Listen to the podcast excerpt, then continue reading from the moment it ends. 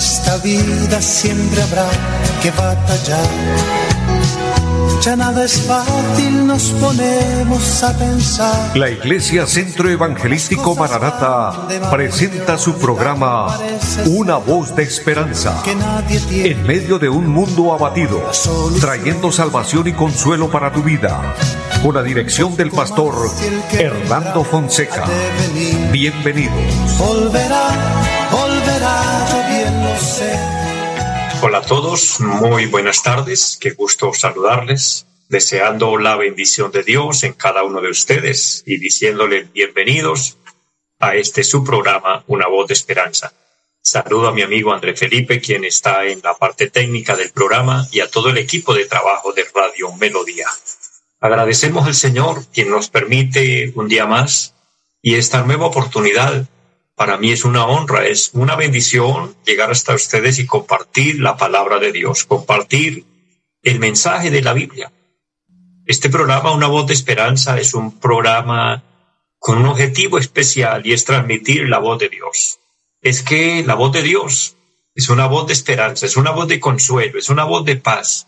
Como dice nuestro anuncio del programa, en medio de un mundo abatido, en medio de un mundo confundido, porque vivimos sin lugar a dudas en, en un tiempo difícil.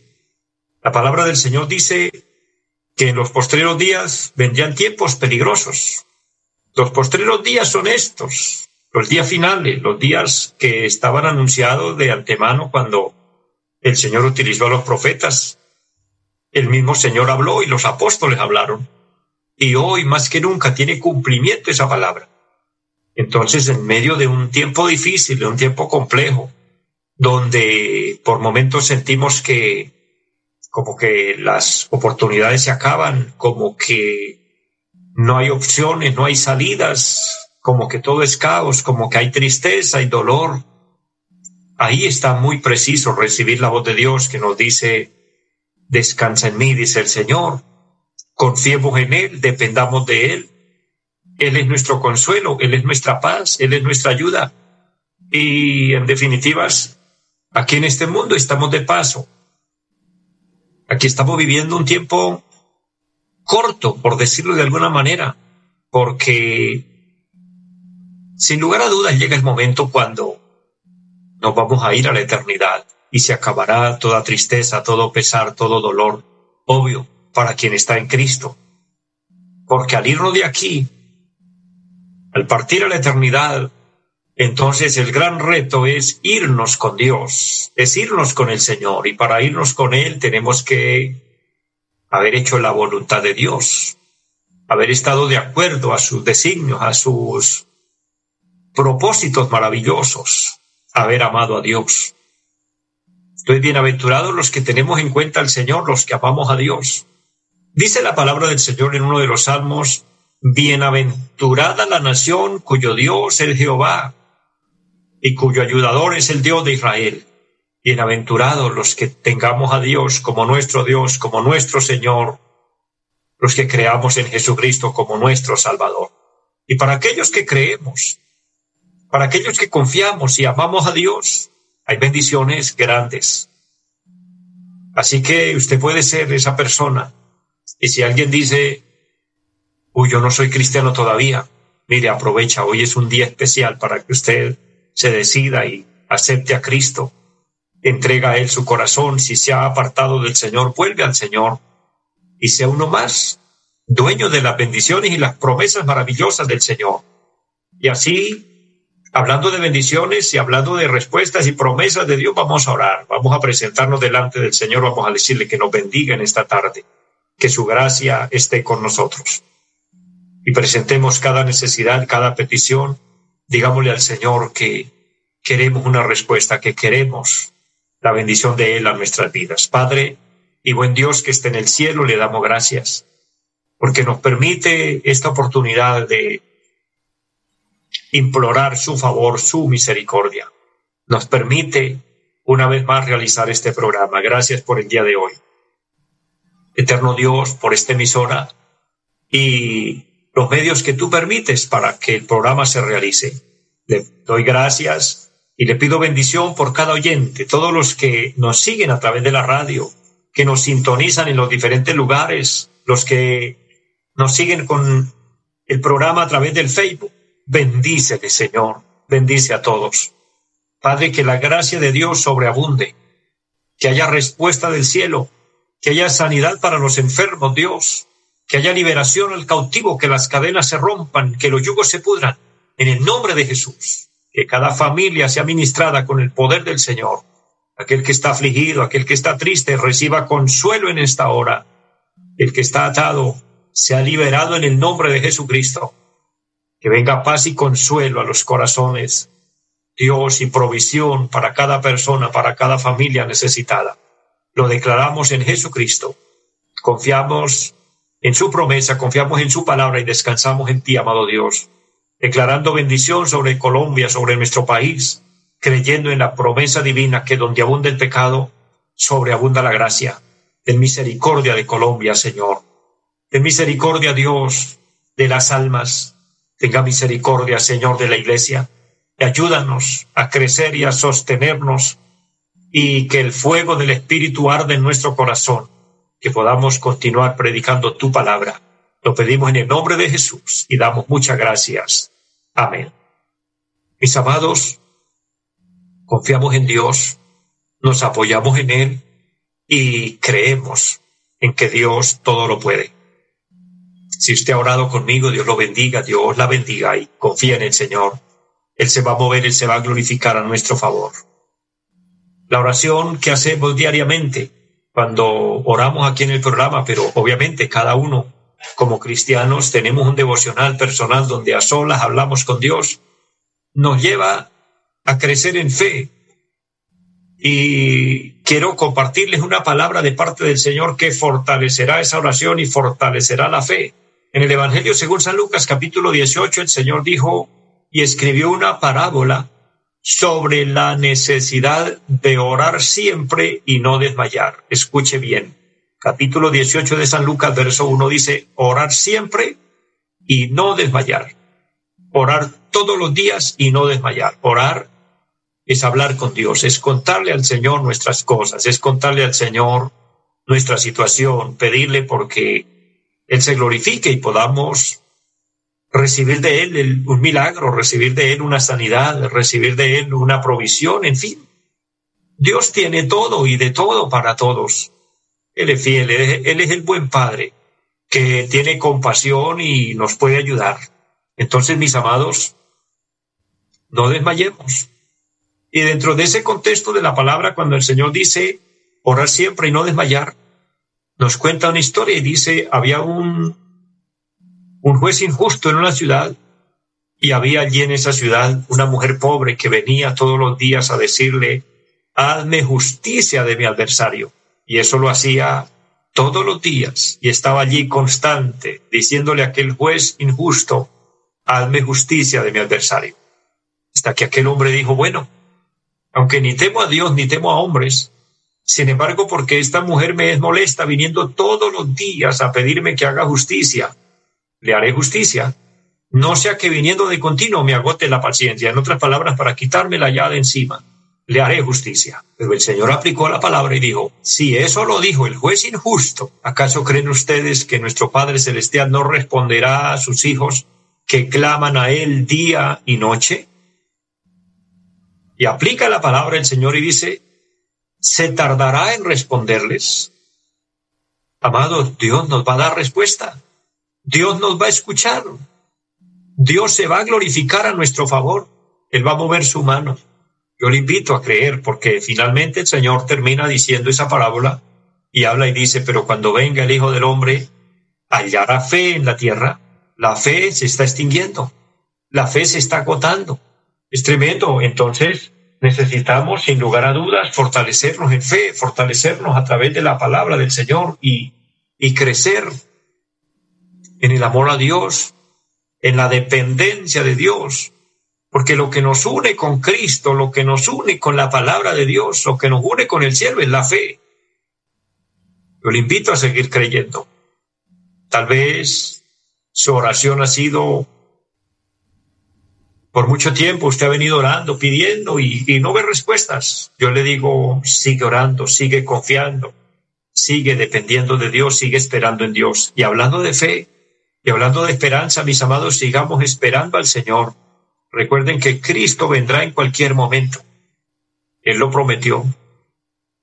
Mire, cuando el Señor vino a nacer allí en Belén de Judá, que nació allí en un pesebre humildemente, en el hogar de José y María, obviamente conocemos, porque la palabra de Dios nos lo ha contado con claridad el detalle que Jesús fue engendrado por obra y gracia del Espíritu Santo en el vientre de María, pero Dios tenía preparado el hogar de José y María para que entre los dos criaran a este niño. Recuerden que José, cuando supo que María, su prometida, estaba embarazada, él quiso dejarla porque él dijo, no es posible que esté embarazada y, no es mío el niño, no, no, no creo que ella me haya engañado, pero algo raro pasó. Y él quiso dejarla, pero un ángel del Señor le habló de noche y le dijo, José, no temas recibir a María, porque lo que hay en su vientre del Espíritu Santo es.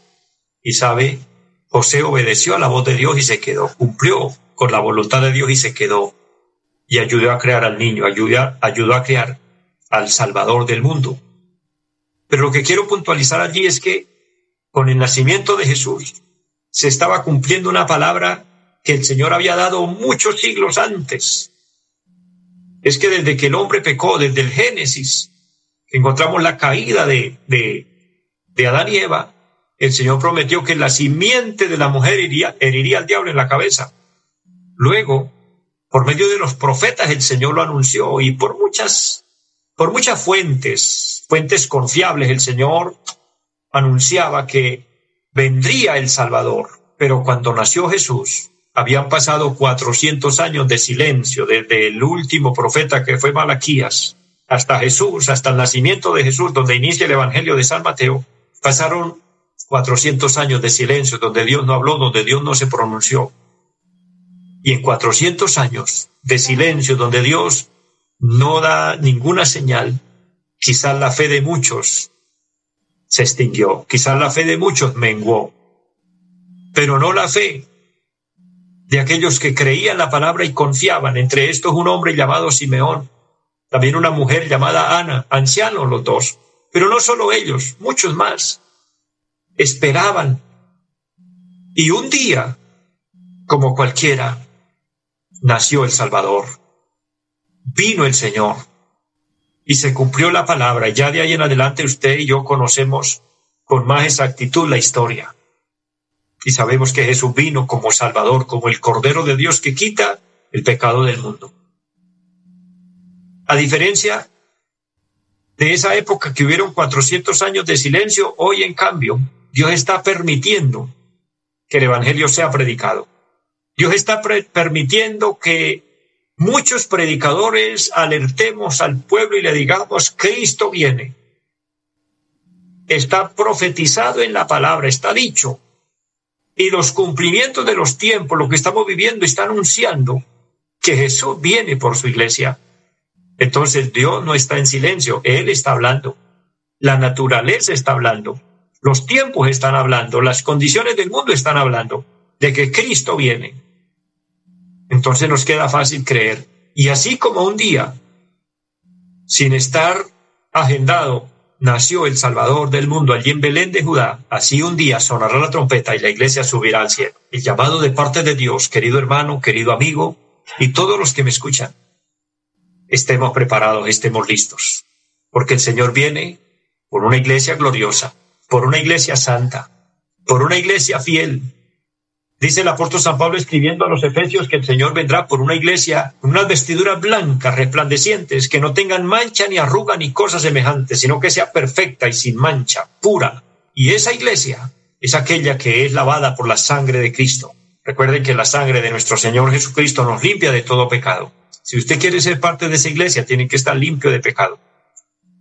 No significa que no somos pecadores, sí, somos pecadores, pero pecadores arrepentidos y la palabra arrepentimiento significa que nos hemos apartado del pecado y nos hemos consagrado al Señor. Consagra tu vida al Señor. Prepárate, como dice uno de los profetas, prepárate, para el encuentro de tu Dios. Yo pregunto, si el Señor viniera hoy, o si hoy el Señor nos llama a cuentas, ¿estaremos listos para irnos con Él? ¿O habrán cosas por arreglar? ¿Habrán cosas por solucionar? ¿Habrán pecados que no hemos confesado y no le hemos dicho al Señor que nos perdone? Hoy es un día oportuno para decirle, Señor, perdóname. Lávame con tu sangre preciosa, límpiame de toda mancha, de toda culpa. Esa es la oración que un pecador debe hacer, que nosotros debemos hacer delante del cielo, postrarnos a solas allí. No necesitas intermediarios, necesitas fe y creer en Jesucristo, que donde usted esté con fe, allí Él está para escuchar su oración. Y cuando usted con fe y arrepentimiento le dice, perdóname, Él se va a glorificar, Él le va a perdonar y Él se va a manifestar a su corazón y va a disfrutar de paz y va a disfrutar de alegría.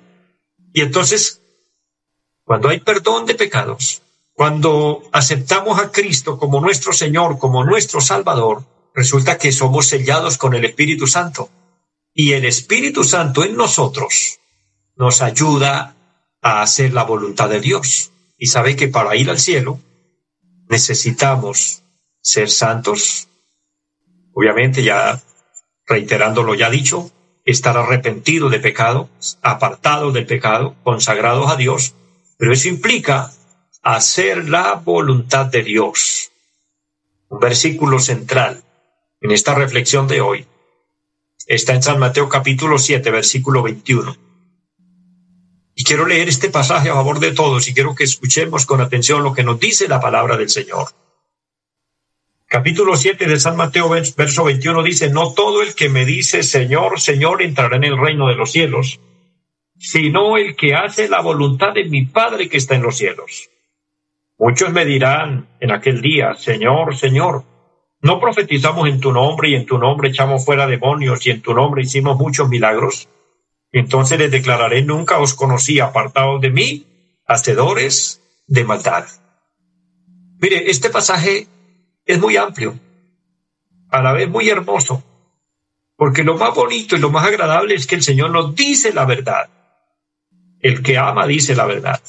Obviamente hay que saber decir la verdad, pero el que ama dice la verdad. El Señor nos ama y por lo tanto nos habla con la verdad. Él no nos va a engañar a decirnos que en pecado, que como vivamos, que como nosotros nos parezca, que así nos vamos a ir al cielo, porque definitivamente Dios es amor.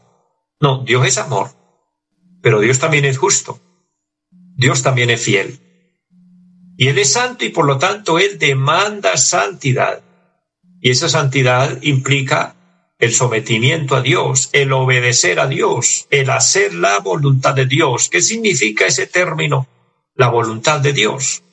Porque aquí estamos viendo a la luz de la palabra, no todo el que me dice Señor, Señor. Muchas personas mencionan al Señor, hablan de Dios, lo tienen en sus bocas, pero como dijo el Señor, lejos de su corazón. Hablan de Dios, pero así como hablan y nombran a Dios, también son groseros, también son mentirosos, también son borrachos, también son viciosos, también son, son infieles, etcétera. No sé cuál será la condición de cada uno, Dios y usted lo sabe, pero Dios ha hecho algo en nosotros maravilloso, y es que Él nos da la capacidad de discernir entre el bien y el mal, y uno por naturaleza tiene esa cualidad. Algo hermoso que Dios colocó en nosotros es que Él nos ayuda a definir entre lo bueno y lo malo. Y una persona sabe, es consciente cuando está haciendo lo malo. Aunque se deleite en lo malo, pero es consciente que lo que está haciendo no es correcto. Pero también cuando estamos haciendo lo correcto, cuando estamos portándonos bien, haciendo las cosas bien, también el Señor permite que nos sintamos bien, que sintamos paz. Pero la mejor forma de nosotros poder entender y, alinearnos con el propósito de Dios, con la palabra de Dios, es hacer la voluntad de Dios. ¿Qué es la voluntad de Dios? La voluntad es el deseo o la intención o aquello que se desea. Y el Señor enseña enfáticamente aquí en la palabra que hacer la voluntad de Dios su Padre es la condición para entrar en el reino de Dios. No todo el que me dice Señor, Señor entrará al reino de los cielos, sino el que haga la voluntad de mi Padre que está en los cielos. Recuérdelo, la voluntad de Dios implica deseo. el deseo de Dios, no el nuestro. Hay que pedirle al Señor y yo les invito para que le pidamos al Señor, porque vivimos en una naturaleza caída, en una naturaleza pecaminosa, donde, como dice la palabra del Señor, los designios de la voluntad humana son de continuo solamente a lo malo. Es más fácil y es muy sencillo hacer el mal, ir como dice la palabra por el camino ancho, por donde todos caminan sin restricción alguna, haciendo lo que cada quien se le venga a la cabeza. El profeta Isaías dijo, cada cual se apartó por su camino, cada cual haciendo su propia voluntad. Pero hacer la voluntad de Dios es hacer un par y decir, bueno, ¿qué estoy haciendo con mi vida? Porque uno debe reflexionar y pensar, Dios nos presta la vida, Dios nos da la vida por algo y para algo. Y en tanto que estamos aquí debemos cumplir el propósito de Dios y hacer la voluntad de Dios, es decir, cumplir con el deseo de Dios. Llegar el momento, y ojalá este sea el momento para muchos, que podamos hacer un pare en la vida y, decir, ¿será que lo que estoy haciendo está agradando a Dios, está dentro de la intención de Dios conmigo, lo que hago es el deseo de Dios, o estoy haciendo mi propio deseo, mi propia voluntad. Yo les invito para que le pidamos al Señor su ayuda y nos sometamos a hacer su voluntad. Solo así tendremos entrada al reino de los cielos. Dice la palabra que esta es condición número uno. El que haga la voluntad de mi Padre entrará en el reino de Dios. Entraremos al cielo de Dios. Pero hay que estar haciendo lo que a Dios le agrada. Que Dios nos ayude. Que Dios nos dé las fuerzas. Antes de terminar, yo quiero invitar a aquella persona, aquel hombre, aquella mujer que quiera someterse a Dios, hacer la voluntad de Dios. Eso implica aceptar a Cristo en su corazón como Señor y Salvador. Como Señor quiere decir el que va a gobernar su vida de hoy en adelante. Los que ya lo hemos hecho y tenemos a Cristo en nuestro corazón, le hemos entregado nuestra vida a Él, bendiciones, bienaventurados. Pero quien no, puede hacerlo en esta hora. Eh, yo le ayudo con esta oración. Ora conmigo y entrega tu corazón al Señor. Diga, Padre que esté en el cielo le doy gracias por la vida. Le doy gracias por esta oportunidad. Hoy me arrepiento. Le pido perdón por todos mis pecados. Le ruego que entres en mi corazón. De hecho, te entrego mi corazón y mi vida. Y le pido que me selles con tu Espíritu Santo y que mi nombre esté escrito en el libro de la vida. Te lo pido en Jesucristo. Amén. Si usted oró conmigo, Dios lo bendiga, Dios la bendiga. Perseveremos en el Señor y oye, hagamos la voluntad de Dios. Termino saludando a los hermanos que me acompañaron a través del Facebook, el hermano Jesús David Helves, la hermana Hilda María Herrera y todos los que se conectaron. Dios les bendiga de una manera grande. Bendiciones a todos. Les amo en el Señor y una feliz tarde para todos. Los invitamos a nuestra reunión en los días martes 7 de la noche, culto de oración Jueves 7 de la noche, enseñanza bíblica.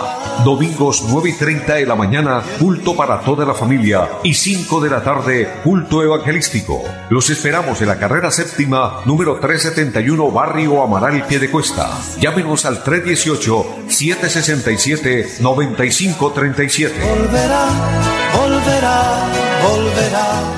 En esta vida siempre habrá que batallar ya nada es fácil, nos ponemos a pensar. La Iglesia Centro Evangelístico Mararata presentó su programa Una voz de esperanza. Los esperamos en nuestra próxima emisión. Volverá, volverá, yo bien lo sé. Y mi alma ya se desespera